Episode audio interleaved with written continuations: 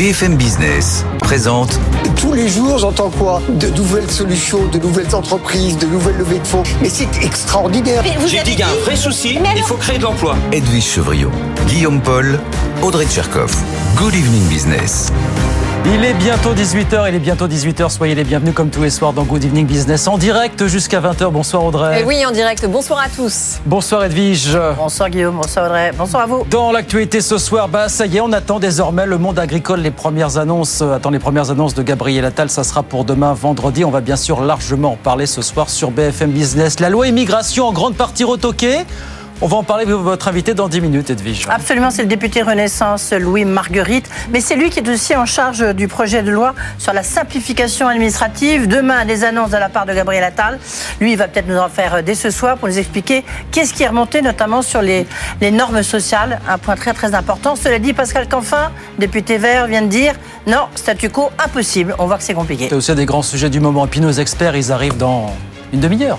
Oui, ça va arriver vite. Alors justement, les experts, on les fait plancher ce soir, évidemment, toujours hein, sur cette colère des agriculteurs, aussi sur ce sujet qui nous anime tous les soirs sur BFM Business, la simplification de la vie euh, des entreprises.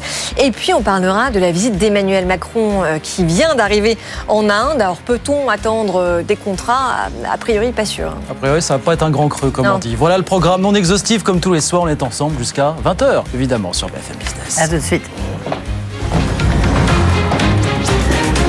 Good evening business, le journal.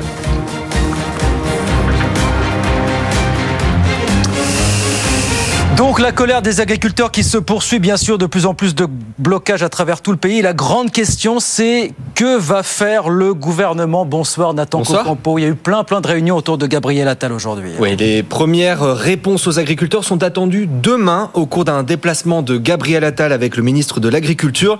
On parle d'une mesure d'aide sur le gazole non routier, des mesures de simplification administrative, d'un allègement aussi de certaines contraintes environnementales, celles du Green Deal notamment, sur la mise en jachère de 4% des terres, des mesures piochées dans la liste des doléances des syndicats, la FNSEA et les jeunes agriculteurs en ont remis 24 hier soir au gouvernement. La première d'entre elles, c'est le respect absolu des lois Egalim qui garantissent le juste revenu des agriculteurs. Et justement, Bruno Le Maire et Marc Fesneau se rendront demain à 11h au comité de suivi des négociations commerciales pour mettre la pression sur les distributeurs, Guillaume. Bruno Le Maire qui a d'ailleurs déclaré aujourd'hui ce qui se passe avec les agriculteurs est un signal à la société française et à l'UE en faveur de plus de liberté et moins de contrôle. Voilà pour les premières réponses qui seront donc annoncées officiellement demain par le Premier ministre. Mais attention, la FNSEA a prévenu. Ces doléances ne sont pas une base de négociation et appelle le gouvernement à prendre en compte l'intégralité de ces demandes.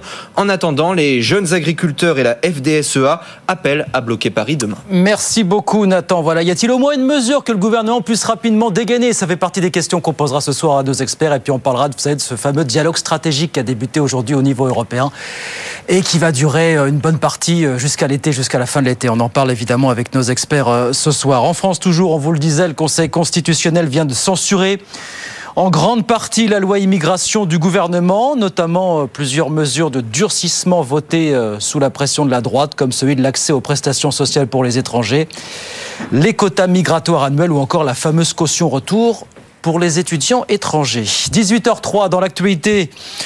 Une réunion sans grande surprise de la Banque Centrale Européenne aujourd'hui à Francfort. La BCE n'a pas touché cette taux d'intérêt et Christine Lagarde l'a dit, le temps de les baisser n'est pas encore venu très clairement. Écoutez.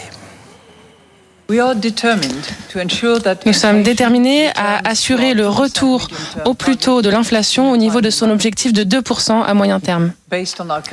Sur la base de notre évaluation actuelle, nous considérons que les taux d'intérêt directeurs de la BCE se situent à des niveaux qui, maintenus pendant une durée suffisamment longue, contribueront fortement à atteindre cet objectif. Christine Lagarde, droite dans ses bottes aujourd'hui à Francfort, conférence de presse que vous avez pu suivre peut-être en début d'après-midi en direct hein, sur, euh, sur BFM Business. Euh, pendant ce temps, l'économie américaine, elle continue de, de, planer. Le chiffre est tombé tout à l'heure. Le PIB américain a progressé de 2,5% l'année dernière. Il a même progressé de 3,3% sur le seul quatrième trimestre. Bref, les Américains consomment Antoine Hollard l'a constaté en traînant ses guêtres dans l'état du Maryland. Reportage. Sur son téléphone, Rebecca fait défiler les photos de ses derniers voyages. L'an dernier, elle s'est fait plaisir. L'Espagne et le Japon, trois semaines à chaque fois. En Espagne, euh, et ça a dû coûter peut-être 10 euh, 000 dollars pour euh, tout, tout compris. Au Japon, 9 000 dollars peut-être. Mais c'était un bon moment pour aller au Japon parce que le dollar était très fort. Comme elle, c'est toute l'Amérique qui fait chauffer la carte bancaire. Les dépenses des ménages ont battu tous les records pendant le Black Friday ou les fêtes de fin d'année notamment. Lydia Boussour, senior économiste chez EY. Et en fait, quand on regarde ce qui s'est passé en 2023, la hausse des salaires a commencé à surpasser l'inflation. Et donc, ce qu'on a pu constater, c'est euh, un, un rattrapage, une, récupération du pouvoir d'achat des consommateurs américains. Une situation dont profite Jimmy Brio. Donc là, on est en train de préparer nos inserts de pommes pour nos chaussons aux pommes. Dans la banlieue de Washington, l'atelier de boulangerie-pâtisserie de cet entrepreneur français tourne à plein régime. Il va ouvrir quatre nouvelles boutiques cette année. En 2023, on a fait une progression de 25% euh, en global sur l'année, mais surtout sur la fin d'année avec les fêtes. On a passé les 3000, euh, les 3000 bûches, donc c'est à peu près 1000 bûches de plus que l'année dernière. On va faire 2500 galettes. La consommation des ménages, principal moteur de l'économie américaine, devrait encore progresser en 2024. Voilà la consommation américaine qui se porte bien et la croissance qui s'en porte encore mieux. Reportage d'Antoine Lard dans l'État du Maryland aux États-Unis. Alors Emmanuel Macron, lui, pendant ce temps, a pris un petit peu le large puisqu'il est arrivé en Inde tout à l'heure pour une visite d'État de deux jours. A priori, il n'y aura pas d'annonce mirobolante côté contrat, mais c'est toujours intéressant d'y aller, de préparer l'avenir avec un partenaire aussi stratégique. Régine Ralèche nous résume tout ça. L'Inde, c'est d'abord une puissance démographique. Avec plus d'1,4 milliard d'habitants fin avril, elle détrône la Chine qui occupait jusque-là la première place du podium. C'est aussi une économie qui se développe et se consolide. Cinquième puissance mondiale, elle affiche une croissance à faire pâlir d'envie les Européens à plus de 6% en 2023 mais les inégalités demeurent fortes. À 2400 dollars en 2022, le PIB par habitant est 17 fois inférieur à celui de la France et le marché de l'emploi est lui aussi en tension avec un taux de chômage autour de 8% et particulièrement élevé chez les moins de 25 ans puisqu'un jeune sur deux n'occupe pas d'emploi. Enfin, la question environnementale reste le grand défi indien. Pour atteindre ses objectifs de mix énergétique, New Delhi doit augmenter sa production solaire de 30% d'ici à 2030. Un chemin ardu pour un pays qui dépend encore à 75% du charbon. Voilà, visite d'État d'Emmanuel Macron en Inde pendant deux jours. Ça aussi, on en parlera avec nos experts tout à l'heure sur, euh, sur BFM Business. On vient d'avoir les chiffres annuels 2023 d'LVMH. Ce sont encore, figurez-vous, des chiffres records. Chiffre d'affaires un peu plus de 86 milliards d'euros, plus 9% sur un an. Bénéfice net 15,2 milliards. Là aussi, c'est plus 8% sur un an. Nous abordons l'année 2024 avec confiance, vient de déclarer le PDG d'LVMH, Bernard Arnault. En France, le contrat de Veolia pour la gestion de l'eau en Ile-de-France hors Paris a été reconduit pour 12 ans. On se souvient que la procédure d'appel, euh, la procédure d'appel d'offres avait connu de pas mal de rebondissements, Suez notamment a saisi la justice et a d'ailleurs déposé un recours devant le Conseil d'État. La voiture la plus vendue dans le monde l'an dernier a été une voiture électrique. C'est la première fois que ça arrive. C'est la modèle Y de Tesla qui s'est vendue l'an dernier un peu plus d'1,2 million d'unités à travers le monde. Et puis, c'est le rendez-vous incontournable des amateurs de BD. Le festival d'Angoulême débute demain. C'est, mine de rien, la 51e édition. Ça veut dire quelque chose, forcément. Zidane Associé. Fidèle à sa réputation, Astérix a encore une fois tiré les ventes de la BD en France, près de 1,5 million et demi d'exemplaires écoulés. Et Franck Boudou, délégué général du festival d'Angoulême, se réjouit du succès d'un autre classique qui a fait son retour, Gaston Lagaffe. On voit qu'il y a un succès fantastique avec une envie de retrouver ce personnage, puisque je pense qu'on est à 5 ou 600 000 exemplaires vendus au moment où on se parle. Donc il y a euh, une, bande dessinée qui continue sa dynamique, qui représente quand même, c'est assez hallucinant et c'est unique au monde, 25% du marché du livre. Mais ce sont évidemment les mangas qui tirent les ventes de la BD en France. L'an dernier, près de 40 millions d'exemplaires ont trouvé preneur, plus de la moitié des ventes totales, une aubaine pour le secteur. La France est vraiment une terre d'accueil de toutes les bandes dessinées, un hub international. Le manga qui vient irriguer le marché français, c'est une véritable richesse. Euh, et ça permet justement aussi aux éditeurs français d'avoir la capacité de produire d'autres œuvres, des jeunes auteurs notamment, de nouvelles œuvres, parce que précisément le manga participe de leur économie. Une dynamique positive qui positionne la France à la deuxième place mondiale du marché de la BD. Voilà le festival d'Angoulême qui ouvre donc ses portes demain vendredi 18h09 sur BFM Business. On va sur les marchés. Retrouvez Clémence Tanguy depuis Euronext à la Défense. Bonsoir Clémence, on termine en hausse, en légère hausse ce soir sur l'indice parisien. Bonsoir Guillaume, bonsoir à tous. Oui, légère hausse, très légère hausse pour le CAC 40 hein, de 0,11% à 4000 à 7000 pardon, 4, 7464 euh, points. Euh, la bourse a très légèrement euh, été en légère baisse ce matin. Elle est remontée après les annonces de la BCE hein, qui laisse ses taux inchangés et qui, sans ouvrir la porte à une baisse des taux dans les mois prochains, ne la ferme pas non plus. Dans ce contexte, le marché obligataire se détend. Le 10 ans français baisse de 2,84%.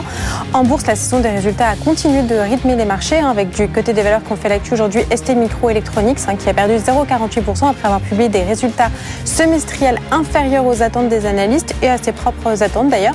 Publicis a fait la course en tête, lui, hein, en progression de 3,61% après l'annonce de bons résultats et de sa stratégie concernant l'intelligence artificielle. Et puis un petit mot sur LVMH hein, qui a publié ce soir ses résultats après la séance, des résultats records, très légèrement meilleurs qu'anticipé. Il faudra donc surveiller le titre demain matin. Merci beaucoup, merci beaucoup Clémence. On regarde rapidement ce qui se passe euh, à Wall Street. Le Dow Jones qui progresse de 0,08%, l'indice Nasdaq de son côté en légère hausse aussi, plus 0,67%. 18h10, le député Renaissance Louis Marguerite est l'invité d'Edwige Chevrillon. C'est la grande interview dans un instant. A tout de suite. BFM Business présente Edwige Chevrillon, la grande interview. Bonsoir à tous, bienvenue dans la grande interview. La question est comment supprimer toutes ces normes qui pèsent sur le PIB français? En tous les cas, les chiffres les plus fous circulent. C'est la France, ce pays aux 400 000 normes.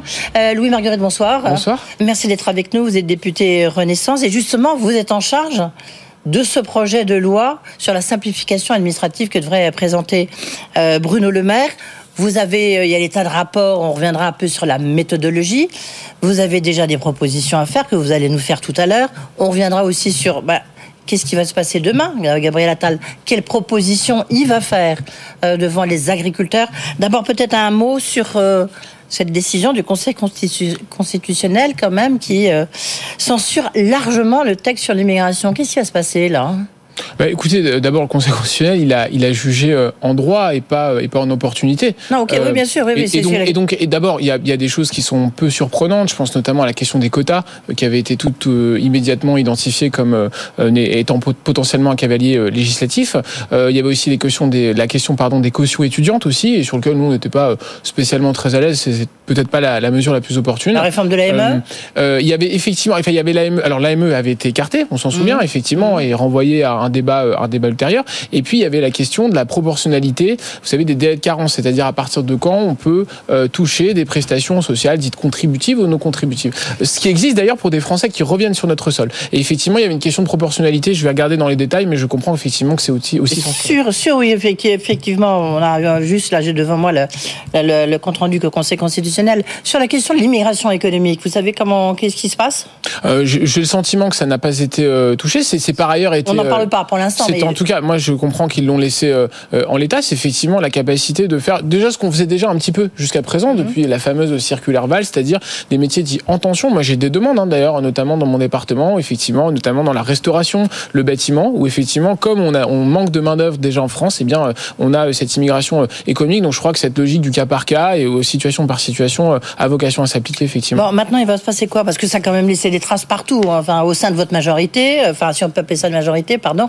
Euh, en tous les cas au sein de votre parti, avec la partie de gauche, certains n'ont pas voté le texte des députés de droite l'ont voté. On, on, voit que ça va être très très difficile. De, de... Il y a une nouvelle réforme, euh, une nouvelle loi qui va être proposée sur l'immigration? Ce sera, ce sera au gouvernement d'en juger. Je, je suis pas sûr. Euh, Mais vous êtes député. Bien sûr. Euh, je pense que là, on a le. D'abord, je, je, comprends que le Conseil constitutionnel a euh, validé euh, l'intégralité du texte initial, qui était le texte du gouvernement, qui effectivement prévoyait, comme on le disait, des mesures de régularisation au cas par cas, en tout cas métier par métier, secteur en tension par secteur en tension et puis des mesures, et c'est important de le dire, qui permettent d'expulser plus rapidement ceux qui commettent des, des, délits graves et des actes extrêmement graves sur notre territoire. Ça, ça a été préservé. moi, je suis pas totalement sûr qu'il faille aller plus loin. Euh, Conseil constitutionnel est, est, passé par là. après, pour répondre à votre question, d'abord, je vous rassure, c'est bien une majorité, même s'il y a eu des débats au sein de notre majorité, à l'évidence, et ça a été parfois des débats difficiles. Pour autant, je pense que maintenant aussi, il faut qu'on se recentre. On va en parler sur les projets de loi économique, le travail, parce qu'il y a aussi tout un chantier et on est très attendu là-dessus. L'enjeu, c'est l'enjeu en vallée la chandelle? Oui, parce que oui, bien sûr que un balai à la chandelle parce que euh, moi il y a des gens qui me disent mais qu'est-ce que vous faites quand on voit effectivement qu'il y a euh, des OQTF qui sont euh, pas systématiquement raccompagnés même si les, les préfets font beaucoup d'efforts. Donc oui c'est un balai le jeu parce que ne pas le traiter ça aurait été reculé devant les difficultés. Juste Louis Marguerite puisque vous parlez de l'Assemblée nationale vous êtes député c'est normal. Vous augmentez vous avez voté l'augmentation des frais de 300 euros pour les frais de mandat des députés. Est-ce que c'était vraiment le moment? C'est, je, je, je, peux comprendre. Je peux, non, d'abord, d'abord, ça n'a pas été voté. C'était une, une décision. Je, je, je, dis, je peux comprendre que ça pose des questions. Moi, j'ai des questions dans ma circonscription. Bah, oui, je euh, je, j'entends que ça, ça puisse poser des questions. Euh, je, je cherche pas spécialement à la justifier. C'est une décision qui a été prise à l'unanimité quand même. Euh, oui, sans, sans, sans, doute. Alors, je, je, je, peux entendre, je peux entendre la critique sur ces questions. Je Je pense pas que ce soit le sujet de préoccupation à numéro un. Simplement pour donner un élément d'explication, c'est, ce sont euh, des, effectivement d'abord c'est pas du salaire, ce sont pour nos frais. c'est mandat. C'est par exemple pour euh, nos permanences. Moi, j'en ai deux, une à Chalon, une à Mont-Solémine. Euh, donc encore une fois, c'est aussi pour payer aussi nos collaborateurs en plus lorsque l'enveloppe ne suffit pas. Enfin bref, il y a, y a, des capacités à. Et, et, par ailleurs, effectivement, c'était un rattrapage de l'inflation de ces deux dernières années. Je, je peux entendre que c'est à critique et peut-être que voilà, mais mais vous le regrettez je, je, je peut-être que le fait que ce soit publié aujourd'hui est peut-être pas totalement opportun, mais, euh, mais néanmoins mais sur, le, fond, vous restez mais, sur le, mais sur le fond, il faut bien qu'on paye euh, des prestations. Moi, j'ai bah, organisé vous êtes déjà à 5645 euros. Mais moi, vous passez à 5950 euros. D'abord, d'abord, et ce sont des frais strictement cadrés. Mm. Depuis d'ailleurs 2017, on a on a voté d'ailleurs plein de, de, de, restrictions et on a eu raison de le faire. Euh, avant, il n'y avait pas de justificatif qui était produit par par les députés. Maintenant, c'est le cas et c'est très bien. Il y en a. il y en a sur les loyers de nos permanences, sur nos frais de déplacement, enfin ne serait-ce que l'essence des des, des, automobiles, etc. Donc, euh, bien sûr. Bon. Euh, Louis Marguerite, vous êtes député de Saône-et-Loire. Vous allez donc, votre circonscription, elle va de Chalon-sur-Saône à Mont-Solémine. Les agriculteurs, vous connaissez, vous en avez beaucoup chez vous, euh, en difficulté. Vous avez des lignes ferroviaires qui ont été bloquées. Qu'est-ce que demain Gabriel Attal va apporter euh, aux agriculteurs Est-ce qu'il va trouver des solutions qu'il annonce? Il n'est pas évidemment tout nous les dire, mais qu'est-ce qu'il va annoncer? Qu'est-ce qu'il peut annoncer? Bah, Je pense qu'il y, a un peu deux, séries de mesures. Il y a des séries de mesures autour de la, de la simplification. Je pense qu'on en reparlera aussi pour les entreprises, mais, mais moi j'ai eu des cas euh, très précis effectivement où, euh, où les agriculteurs me disent mais, mais moi mon métier c'est de m'occuper de mes bêtes, c'est m'occuper de mes champs, c'est m'occuper de mes semences, c'est m'occuper de, voilà de, de, de, du métier que j'aime et de ma passion. Et ils passent de plus en plus de temps, comme, comme je le dis, comme l'intégralité des chefs d'entreprise. Euh, il y a par ailleurs des difficultés euh, sur euh, les mesures liées à la PAC. Vous savez, la, politique agricole commune, toutes les subventions, elles sont maintenant. Et alors vous avez des subventions, il faut bien avoir quand Bien sûr, mais elles sont, par exemple, il se trouve que dans mon département, elles sont délivrées par la région Bourgogne-Franche-Comté et il y a eu des grosses difficultés. il y a eu beaucoup d'agriculteurs qui n'ont pas été payés pendant plusieurs mois des aides qui leur sont dues. Pourquoi parce, ben parce qu'en fait, c'est une compétence qui a été transférée aux régions et les services n'étaient pas prêts pour des raisons, etc. Des raisons que, qui sont pas audibles hein, d'ailleurs. Hein, pour ceux qui effectivement sont censés bénéficier de cela. Et donc, et donc moi, je pense qu'il faut qu'on agisse beaucoup plus vite. Euh, il faut qu'on délivre ces montants qui sont dus euh, aux agriculteurs, ne serait-ce que pour soulager, soulager leur trésorerie, parce que beaucoup d'entre eux euh, se sont endettés pour acheter le foncier, le foncier à un certain prix. Et, et là, évidemment, on a un sujet de, de modèle et de, de pérennisation du Vous modèle. avez vu ce qu'a demandé Aurélien Rousseau, le président de la FNSEA. Est-ce que ça vous paraît audible? C'est audible et légitime puisque ça vient de ça vient de c'est une discussion que, qui a lieu en ce moment même entre le gouvernement et entre le entre ouais. les organisations syndicales. Je précise aussi que la FNSA, il y a les autres aussi euh, syndicats, la coordination rurale, confédération, qui sont d'ailleurs présidée par Véronique Lefloc, qui, qui, et qui par ailleurs euh, portent aussi des revendications qui peuvent pas toujours être alignées avec la FNSEA. Donc il faut faire le miel de tout ça et trouver et, et, effectivement voir comment on en sort. Donc moi moi j'entends euh, le, le, GNR. Il y a deux sujets sur le, le gazole non routier. C'est un, un, une vraie difficulté parce que il faut savoir que les agriculteurs agriculteurs, comme beaucoup d'autres professions, parce qu'ils n'ont pas d'alternative, notamment électrique, eh bien, utilisent un gazole qui est détaxé. Et effectivement, il y a deux sujets. Déjà, ils mettent du temps à avoir ce remboursement de détaxe. Parfois, ça peut durer plus d'un an. Donc là-dessus, il faut qu'on soit sans doute beaucoup plus rapide, beaucoup plus efficace, comme on peut l'être sur un crédit d'impôt, par exemple. Lorsqu'on a de l'emploi à domicile, eh bien, on a un crédit d'impôt qu'on perçoit. Donc ça soulage la trésorerie des particuliers. Pourquoi pas le faire sur nos agriculteurs Et puis, par ailleurs, il y a effectivement, il y avait eu un projet dans le projet de loi 2024 qui permettait un retour effectivement de, cette taxe. Et je comprends que ça va être l'objet des discussions de ces prochaines heures. Ça va être surtout là-dessus. je ne sais pas si vous avez vu cette déclaration de Pascal Canfin à nos confrères d'AFP là, il y, a, quelques minutes, j'ai envie de dire. Il dit, Pascal Canfin, donc il est député Renew à, Bruxelles, mais surtout il est président de la commission environnement, un ex-vert, entre guillemets. Et lui, il dit carrément, le statu quo est impossible. Donc il faut des normes, il faut faire converger agriculture et écologie, mais peut-être avec de nouvelles méthodes. Mais enfin, on, voit bien qu'il y a quand même des sons de cloche très différents. Hein. Non, mais on ne dit pas forcément des choses très très différentes parce que euh, alors après c'est une question de modalité d'application. Je pense que les agriculteurs, moi j'en ai rencontré beaucoup depuis que je suis je suis élu euh, depuis euh, juin 2022. J'en ai rencontré beaucoup. Moi j'ai beaucoup d'éleveurs, j'ai aussi un peu quelques éleveurs laitiers, mais j'ai beaucoup d'éleveurs bovins, j'ai des viticulteurs bien sûr et puis beaucoup d'autres filières. Et ils me disent tous, mais on entend. Et puis d'abord on, on, vit tous dans la même société, donc on sait bien qu'il y a un moment donné. Mais, il faut mais, donc, concrètement, mais c'est une question de rapidité. Je pense que c'est vraiment une question. Donc il faut le Green Deal qui n'est pas encore appliqué, hein, mais il faut continuer à appliquer ces normes écologiques, mais euh, il faut y aller plus lentement. C'est ça votre position de, Plus lentement, tout cas de façon. C'est vous qui êtes en charge. Oui, bien sûr, bien euh, sûr. De, mais de par, ce dossier. par exemple, par exemple, il faut qu'on ait euh, une, une vitesse d'exécution, une vitesse effectivement de convergence qui soit compatible avec la réalité du métier de nos agriculteurs. Bien, concrètement, ça par donne exemple, quoi, mais par exemple, le glyphosate, par exemple, le glyphosate, on sait que que l'ordre, enfin en tout cas le, le mouvement naturel, c'est d'aller vers moins de phytosanitaires en général. On Oui. le sait et c'est partagé, y compris par les agriculteurs eux-mêmes, euh, parce qu'eux-mêmes sont en contact. Combien de etc. temps Parce que je me souviens de Christiane Lambert ici même, lorsqu'il était président de la FNSEA, qui disait mais donnez-nous du temps qu'on ait déjà euh, qu'on puisse trouver au moins d'autres euh, substituts. Je sais que c'est pas populaire, mais de fait, on n'a pas encore trouvé euh, tous les substituts à l'absence du, du glyphosate. C'est pour ça. ouais. Mais je sais, mais c'est difficile parce que d'abord, ça demande de la recherche, parce que ça demande des investissements, etc., y compris de la recherche publique. Et donc, le glyphosate, effectivement, on a fait partie de ceux qui avons, qui avons dit, bah, euh, entre euh, l'interdiction immédiate euh, et euh, l'autorisation euh, sans aucune limite, eh bien, effectivement, c'est donner un peu plus de temps sur le glyphosate. Je dis pas que ça résout tout de suite la question, mais ça permet de donner un peu de visibilité. Donc, Donc oui, demain, il y aura des annonces de normes qui vont être entre guillemets suspendues. Je, je, je, je sais pas, je suis pas dans le cœur des, de ces discussions-là, mais en tout cas, euh, c'est une question effectivement qu'on doit se qu'on qu'on doit se poser. Mais le- la question du, du GNR, au-delà de l'aspect euh, euh, fi- fiscal et, et l'aspect trésorerie, qui est très important, c'est est-ce que euh, quel est le moyen de substitution pour nos agriculteurs? Pour l'instant, il n'existe pas. Il y, a des, il y a des petits matériels électriques, mais il y en a pas des très grands. Et effectivement, c'est cette question-là qu'on doit se poser. Alors, euh, la loi Pacte 2, euh, annoncée, relayée aussi par le président Macron, annoncée par Bruno Le Maire. Il y a eu six semaines de consultation sur le terrain, en ligne auprès des chefs d'entreprise. Et maintenant, euh, il y a des rapports. Et notamment, vous êtes un des rapporteurs, enfin pas le rapporteur officiel de, de, ce, de ce projet de loi, enfin en tous les cas, c'est vous qui restituez tout ce qui est euh, remonté, notamment des chefs d'entreprise, euh, auprès, de, Bercy. Qu'est-ce qui vous, hum, qu'est-ce qui va se passer là? Juste qu'il y ait quelques chiffres qu'il faut quand même rappeler. Euh, vous avez donc euh, 400 000 normes. Euh, ça fait perdre entre 1,5 à 3,5% du PIB, de points hein, de, PIB. Vous avez euh, 11 180, 176 articles du Code du travail, euh, 7 800 dans le Code du commerce, tiens, le Code rural. En 2023, il avait 3 280 pages contre 841 en, en 1965. Donc, je veux dire, chaque gouvernement, il emplit son millefeuille. Bien sûr, euh, c'est euh, 3% du PIB, comme vous l'avez euh, indiqué, c'est 70 milliards d'euros par an, donc c'est absolument Vous, vous dites considérable. 3%, parce que les économistes disent C'est- 3,5 C'est c'est 3. évidemment dur d'être très précis sur ces chiffrages, mais globalement, c'est à peu près ça, 70 milliards. C'était chiffré d'ailleurs dans, un- dans un rapport du Sénat euh, qui est sorti il y a quelques mois.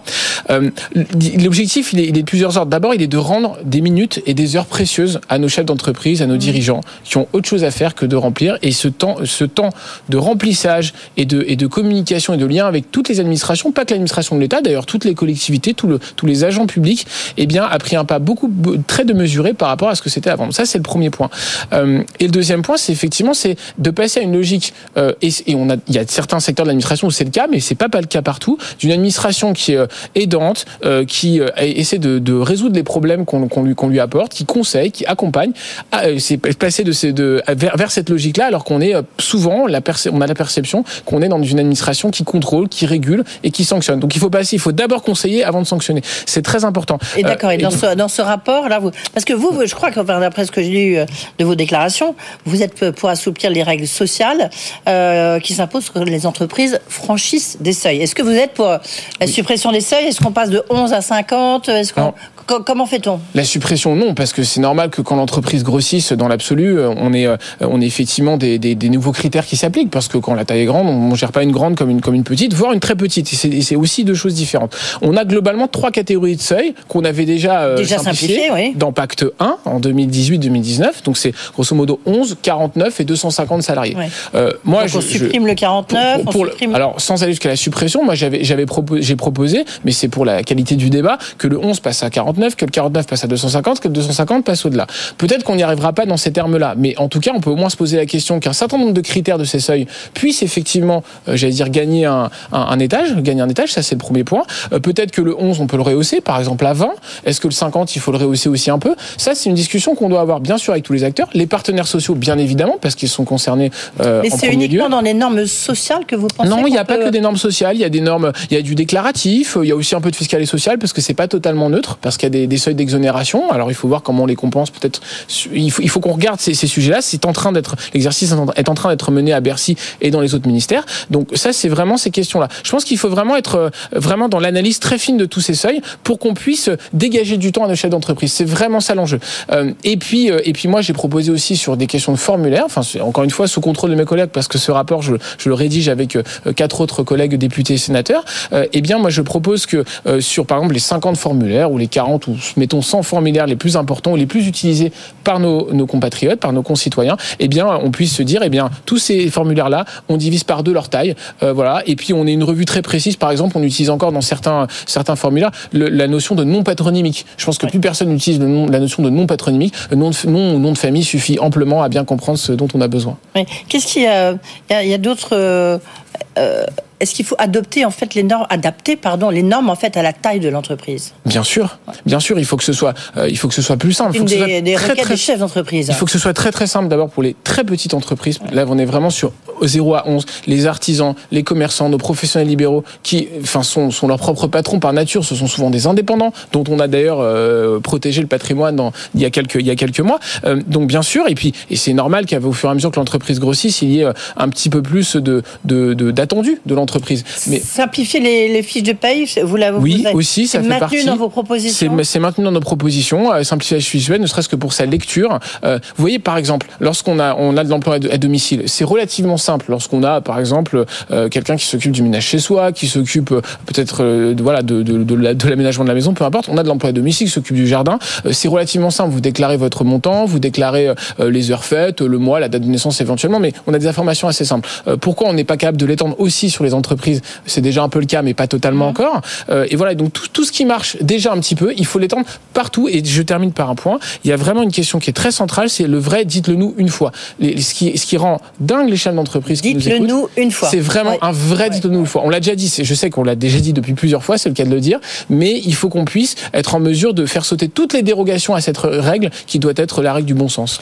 Le, le résultat des cours, c'est pour quand? Alors nous, on remet un rapport dans quelques jours maintenant, ouais. début février, euh, au ministre euh, Bruno Le Maire. Euh, on se parle d'un projet de loi euh, dans, dans, le premier semestre, donc c'est un exercice que nous menons. On a fait beaucoup de, de, réunions publiques sur le terrain avec mes collègues parlementaires. On va continuer à en faire et c'est très important d'avoir cet Et échange. pourquoi vous allez réussir là où Thierry Mandon, Guillaume Poitrinal, pourtant avec une volonté très très forte euh, du gouvernement de François Hollande, pourquoi vous allez réussir là où ils ont échoué malgré euh, et on connaît leur énergie? Bon, D'abord, c'est pas parce que c'est dur qu'il faut pas essayer de le faire, ça c'est le propre. Mais surtout, euh, moi je trouve que c'est un peu sévère de dire qu'ils ont pas réussi parce que Thierry Mandon, avec qui j'ai échangé, a déjà il a créé la, la, la DSN, donc c'est la fameuse déclaration euh, des, des, des, salaires et déjà ça va être un objet de simplification. Après, enfin, par rapport à leurs ambitions, c'était. Non, mais regardez dans Pacte, on avait dit la montagne va coucher de nos souris, euh, on a fait ces réductions de seuil, donc donc on est capable de le faire, mais il faut aller plus loin.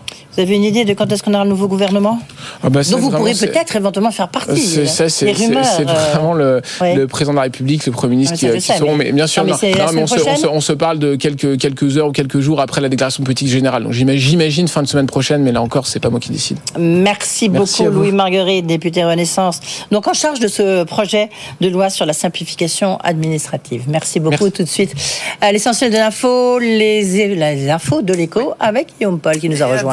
18h30 sur BFM Business, les syndicats agricoles donc qui attendent désormais les annonces de Gabriel Attal demain vendredi. Certains d'entre eux menacent de monter sur Paris s'ils estiment ces annonces insuffisantes. Gabriel Attal a passé la journée à enchaîner les réunions euh, à Matignon, notamment ce matin avec les ministres de l'Agriculture, de l'Économie et de la Transition énergétique. On va bien sûr en reparler dans, un instant. Euh, en France, toujours le Conseil constitutionnel qui censure en grande partie la loi immigration euh, du gouvernement, notamment plusieurs mesures de durcissement votées sous la pression de la droite, comme celui de l'accès aux prestations sociales pour les étrangers, les quotas migratoires annuels ou encore la fameuse caution retour pour les étudiants étrangers. Dans l'actualité par ailleurs ce soir, une réunion sans surprise du côté de la Banque Centrale Européenne, la BCE n'a pas touché à ses taux d'intérêt. Christine Lagarde l'a expliqué en gros le moment de les baisser de toute évidence, n'est pas encore venu. Euh, l'économie américaine, elle, en attendant, continue de, de, planer. Le chiffre est tombé tout à l'heure. Le PIB américain a progressé de 2,5% l'an dernier. Il a même progressé de 3,3% sur le quatrième trimestre 2023. Et puis, nouvelle année record, on dit ça tous les ans pour LVMH. Bénéfice net record à 86 milliards d'euros, bénéfice euh, chiffre d'affaires euh, à 86 milliards pardon, et bénéfice à 15 milliards. Nous abordons l'année 2024 avec confiance, a dit tout à l'heure le PDG Bernard Arnault. 18h32, les experts arrivent dans un instant. À tout de suite. Good Evening Business. Actu, experts, débat et interview des grands acteurs de l'économie.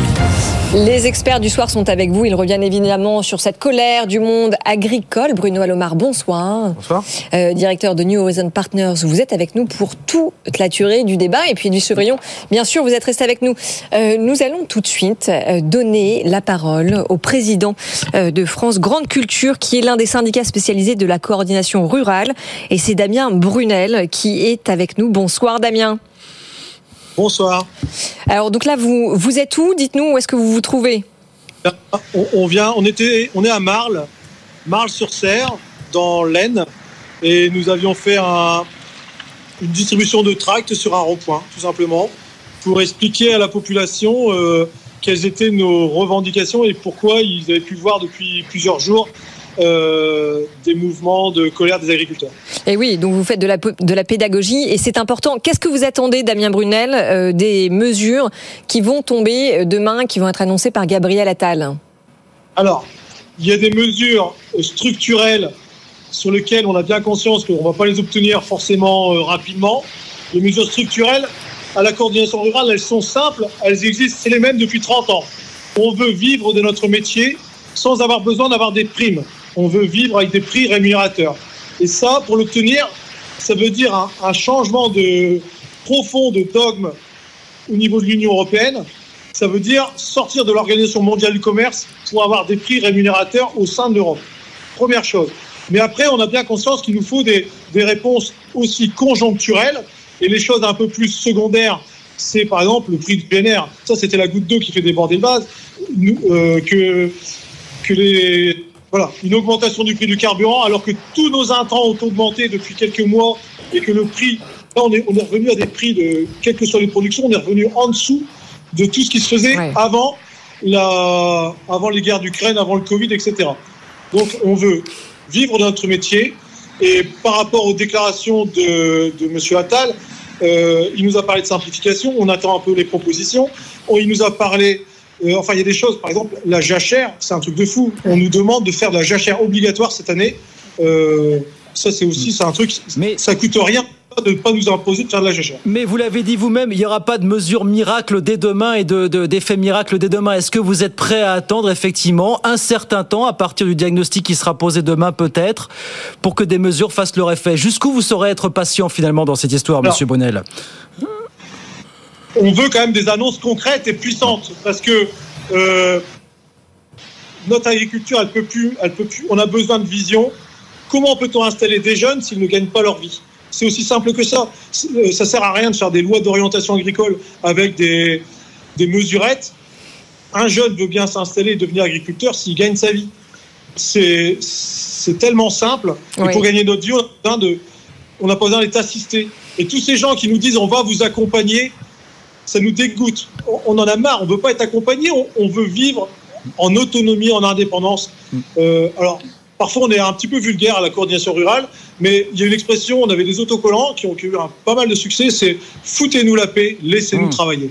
Et, oui, Et ça résume la position du monde agricole. On veut pouvoir avoir une certaine autonomie dans, notre travail, dans nos décisions. Et c'est du bon sens. Edwige Chevrillon, vous avez une question pour Damien Brunel. Oui, absolument. Bonsoir, monsieur. Euh, juste, euh, vous parlez beaucoup d'Europe en disant notamment euh, bah, le Green Deal serait encore un casse-tête pour vous. Je ne sais pas si vous avez vu cette déclaration de quelqu'un que vous pointez beaucoup du doigt, qui est Pascal Canfin, député européen, qui est le président justement de cette commission environnement au Parlement. Lui, il est clair, il dit attention, tout statu quo impossible. On doit faire converger l'environnement et l'agriculture, donc il faut, euh, bah, il faut progresser. On n'a pas le choix et on ne peut pas tout arrêter. Vous lui répondez quoi? Pour, pour, faire simple, on, est prêt à accepter beaucoup de choses en fait. Hein. Si, réellement le consommateur il nous impose des besoins, on est prêt à y répondre. Mais on ne peut pas à la fois euh, avoir une Europe qui nous impose des normes et puis laisser rentrer tout et n'importe quoi qui ne répond pas du tout aux mêmes exigences. C'est-à-dire que pour vendre des rafales, on a accepté n'importe quoi dans cette, au niveau alimentaire. Mm. Pour vendre des Airbus, c'est pareil. Là, euh, hier a été euh, finalisé, si j'ai bien compris, au niveau européen, euh, un traité de libre-échange avec le Chili qui va nous vendre du lithium et en contrepartie l'agriculture est encore une fois sacrifiée, c'est-à-dire qu'il y a de la viande qui va venir du Chili. Enfin, qu'est-ce qu'on a besoin d'acheter de la viande qui va venir du Chili? Donc c'est c'est un truc. Euh, je ne sais pas si je réponds bien à votre question, mais euh, autour de moi, mais euh, on, a besoin de, gestes forts et d'arrêter de signer des traités de libre échange qui tuent notre agriculture. et puis j'ai une deuxième chose à signaler. On a une agriculture qui est familiale. Et quand je dis familiale, ça veut dire que notre agriculture, les décisions se prennent encore en France à l'échelle de. C'est-à-dire qu'on transmet de de père à enfant ou de, mère à enfant nos fermes et on voudrait pouvoir continuer comme ça. Et quand on voit certains modèles de, pays d'Amérique ou d'Ukraine qui ont des fermes de plusieurs centaines de milliers d'hectares, euh, et même dans certains pays de l'Est, on a laissé faire des choses en Ukraine notamment trop, trop grandes, trop énormes. On a par exemple des fermes qui ont 72 hectares de poulailler, de poulailler, c'est-à-dire couvert, 72 hectares. Un, hectare, c'est 10 000 mètres carrés.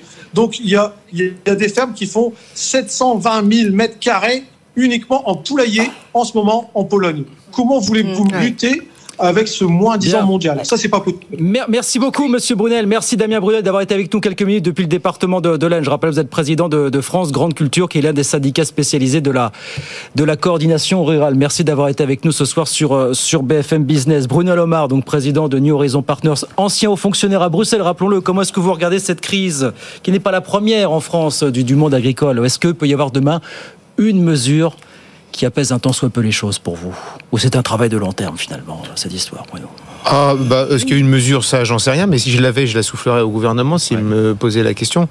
Euh, le problème, c'est que. le problème, c'est une myriade de problèmes. Euh, l'inflation normative, c'est pas. Euh, ça fait pas deux ans. la nouvelle PAC, McCharry de mémoire, elle date de 1993. Et dès 93, on disait il faut simplifier. Vous avez, vous avez donné tout à l'heure, Madame, des chiffres euh, euh, sur ah l'inflation législative, sur le sur le code rural, sur les codes. C'est euh, dingue. Mais tout ça n'est pas nouveau. Tout ça n'est pas nouveau. Est-ce que ça peut s'arrêter? Alors moi, je, je, suis un petit peu en désaccord avec ce que dit Monsieur Monsieur Canfin. Quand la commission Juncker est arrivée en 2014, Jean-Claude Juncker a dit il y a trop de textes. Il faut faire moins de textes. Et il a dit, bah, la commission a dit, voilà, euh, de mémoire, c'était 63 directives. Elle dit, ces 63 directives, je considère, c'était, il se trouvait d'ailleurs, c'était des, des, directives qui portaient surtout sur l'environnement. Mmh. La question environnementale, elle existait déjà. hein. Il n'y a pas que le Green Deal, hein, c'est bien avant. Et il a dit, ben, je vais pas, euh, on va les retirer. Et à ce moment-là, qu'est-ce qui s'est passé? Le Parlement européen, qui d'habitude a plutôt tendance à dire, on nous fait trop travailler, il y a trop de directives à revoir, etc., a dit, mais c'est scandaleux, on s'ennuie. Donc, mon point, il est très simple. L'idée qui consiste à dire que ce soit en France, aux États-Unis, à l'Union européenne, c'est impossible de faire moins de normes, c'est totalement faux. Il suffit de le décider. Mais justement, ce qui est décidé euh, et ce qui débute aujourd'hui, c'est euh, ce dialogue stratégique euh, sur l'avenir de l'agriculture, présidé par le professeur Strohscheiner. Donc c'est un forum qui implique tous les acteurs du secteur, des consommateurs aux centrales d'achat en passant par les agriculteurs, les producteurs et les distributeurs. Euh, ça va durer longtemps, ça commence aujourd'hui, ça s'arrête en septembre, et c'est justement pour apporter des solutions holistiques. Vous y croyez ou pas? Ben, je ne sais pas ce que ça veut dire holistique, mais... euh, bah, Qui répondent à euh, l'ensemble de- des, des bah, problèmes du sujet. ben, comment dire? Les questions agricoles, c'est d'une part des décisions qui sont prises à l'Union européenne, et là-dessus, il va y avoir un nouveau Parlement et une nouvelle Commission qui a le monopole de l'initiative. Si déjà ce Parlement, je pense que les campagnes électorales qui vont se passer dans les commencer dans quelques mois, euh, la pression agricole va être euh, réelle. D'ailleurs, c'est en partie la pression agricole qui a commencé dans un autre pays que la France, c'est les Pays-Bas. On a bien vu ce qui s'est passé euh, depuis. Euh, ça va être aussi l'occasion d'une forme de, de, de prise de conscience. Donc il faut travailler au niveau de l'Union européenne pour faire moins de normes. Et puis, comme l'Union européenne, elle ne déploie ses effets dans les pays que parce que les administrations mettent en œuvre ce qu'on appellerait une directive dans le système français. nationales. Les administrations nationales les mettent en œuvre. C'est aussi aux administrations nationales de faire leur travail. Mais, Même tout ça va être largement phagocyté, vous le dites, par la campagne des Européennes, l'arrivée d'un nouveau Parlement. Mais non, non, non, mais Phagocyté non, non, ou- pas dit que ou alors accéléré, d'ailleurs. ça allait peut-être Ah, vous croyez? être- Ah, moi j'ai compris que j'avais compris comme ça. Ah ben, en tout cas, moi, si j'étais agriculteur, je me dirais que c'est vraiment le moment Ah, de, très bien. de- Ah, se bien. faire Mais c'est ce entendre. qu'ils disent, hein, Ben voilà. c'est pour ça, d'où d'où ce qui se passe. Mais J'ai trouvé que ce que disait Damien là tout à l'heure était très intéressant lorsqu'il disait, mais regardez la taille des poulaillers en Pologne, comment voulez-vous qu'on lutte avec ça? La même chose avec euh, en Allemagne, notamment sur le lait. Euh, nous, on veut pas de ferme de 1000, de 1000 vaches, enfin en tous les cas, ça a été une bataille euh, ubuesque. On, on voit bien que chaque, euh, chaque pays au sein de l'Union européenne a des traditions. Euh, euh, rurales d'agriculture très différentes. Oui, parce Et que on les- les- on n'applique pas, les normes sont pas Oui. les mêmes appliquées. Non, mais parce que là, d'ailleurs, dans dans les pays que vous venez de citer, euh, Edwige, où on voit l'herbe plus verte avec notre prisme français, en Allemagne, il y a des soulèvements aussi, mais en Pologne aussi, aux Pays-Bas aussi. Et donc, c'est l'Europe entière qui se soulève avec cette colère agricole. Petit peu. Oui, allez-y très vite, Bruno. Non, mais enfin, comment dire Après, après de deux choses l'une. Soit on considère que nos traditions et la réalité de nos situations agricoles dans l'Union européenne sont trop diverses pour pouvoir plaquer dessus Ah bah ouais, une politique agricole commune. Excellente question. Euh, euh, bah, je rappelle juste que le pays qui a créé la PAC, c'est la France en 1957. Je rappelle que pendant 40 ou 50 ans, la plupart des pays européens, à commencer par les Britanniques, disaient la PAC, c'est une façon de subventionner aux frais des autres Européens française. L'agriculture française, oui. Donc là, il y a- Premier budget. Oui, Ça alors sauf qu'à ce moment-là, il faut Donc- aussi rappeler, Bruno, que la, la vision du général de Gaulle, c'était d'assurer l'indépendance alimentaire de l'Europe.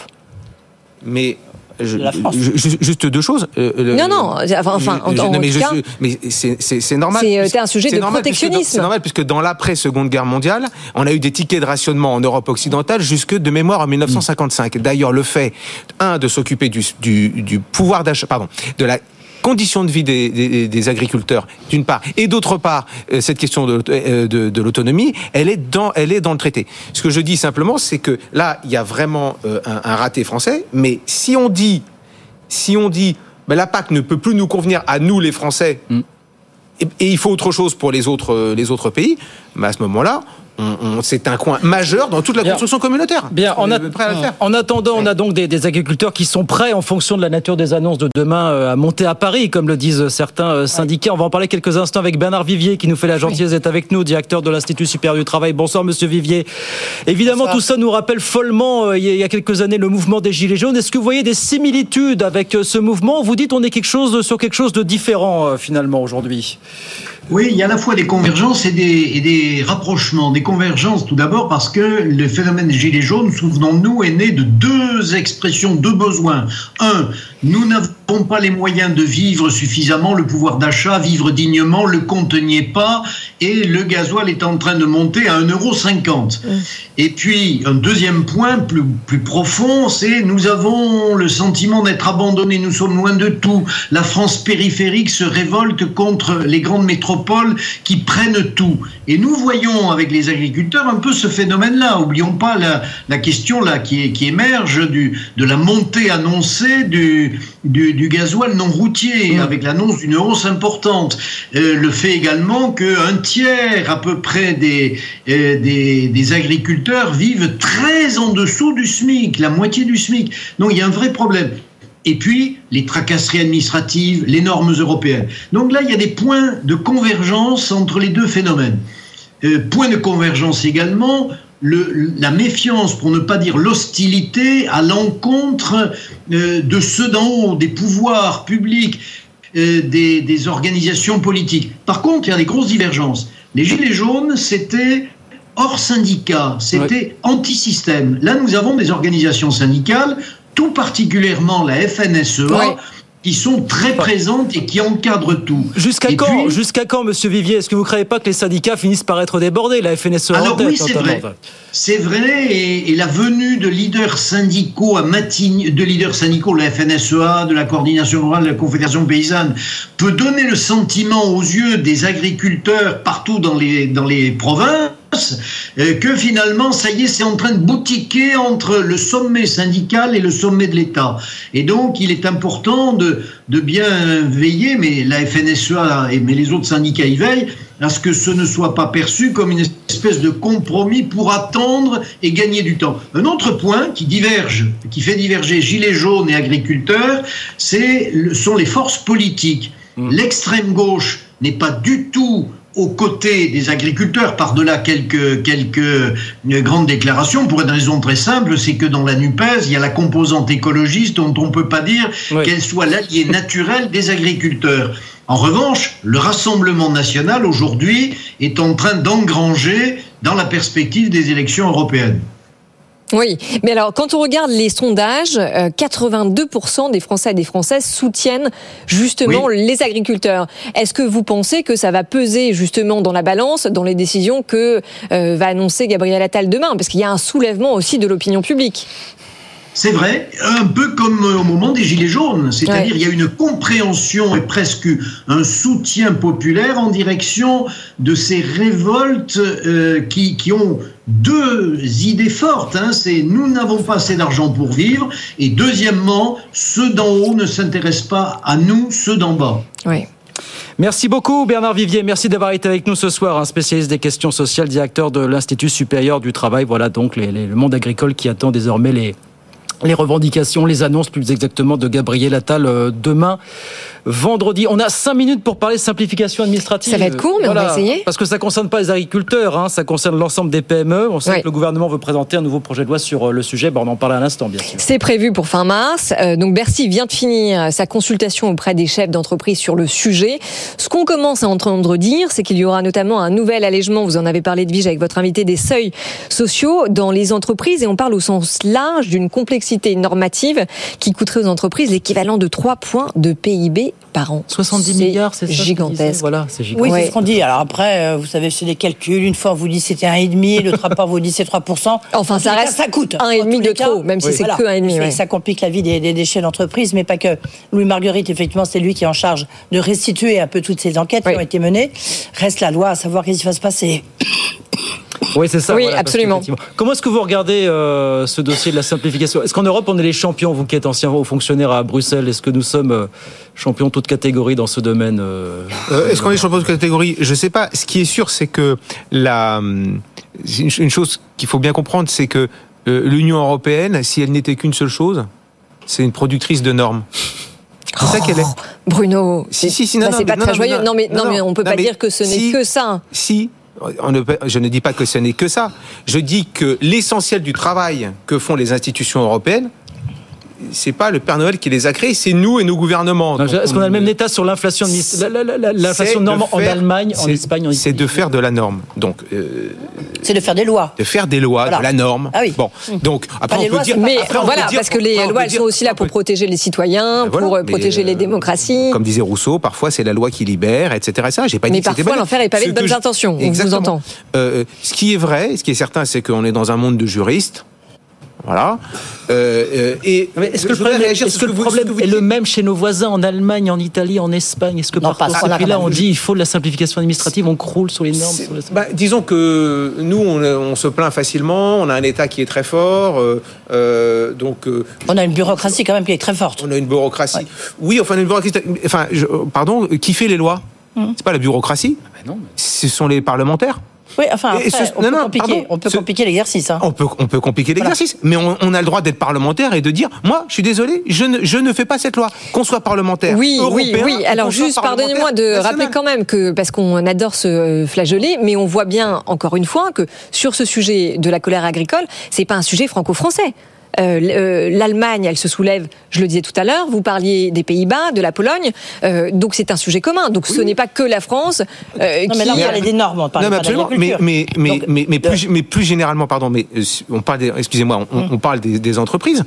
Mais moi, je, moi, je pense, mais ça, c'est un réflexe de, de citoyen. Je pense que globalement, comme citoyen, oublions les entreprises. On vit dans, dans des mondes où on passe beaucoup, tous trop de temps à remplir des papiers et à satisfaire à des normes. Il y a quelque chose qui dit, euh, l'article 1 du Code civil, nul n'est censé ignorer la loi. Euh, c'est- la blague la plus, la plus éculée du siècle. On Oui, devrait mais avoir moins de normes. Et Monsieur Pompidou disait, il n'était pas de la Fédération rurale, Monsieur disait parfois on dit des grossièretés, il disait arrêtez de hum, hum, les Français. Oui, dans le- les Français, le- disons-le. Non, mais quand on regarde aux États-Unis, par exemple, les chefs d'entreprise nous l'ont dit 25 fois. hein. Oui. Ça, c'est simple. sûr, ça, c'est sûr. euh, et, euh, et, et puis ça marche. Nous, il faut produire, euh, il faut justifier le fait, par exemple, hein, que vous avez que votre hydrogène elle est vraiment verte, etc.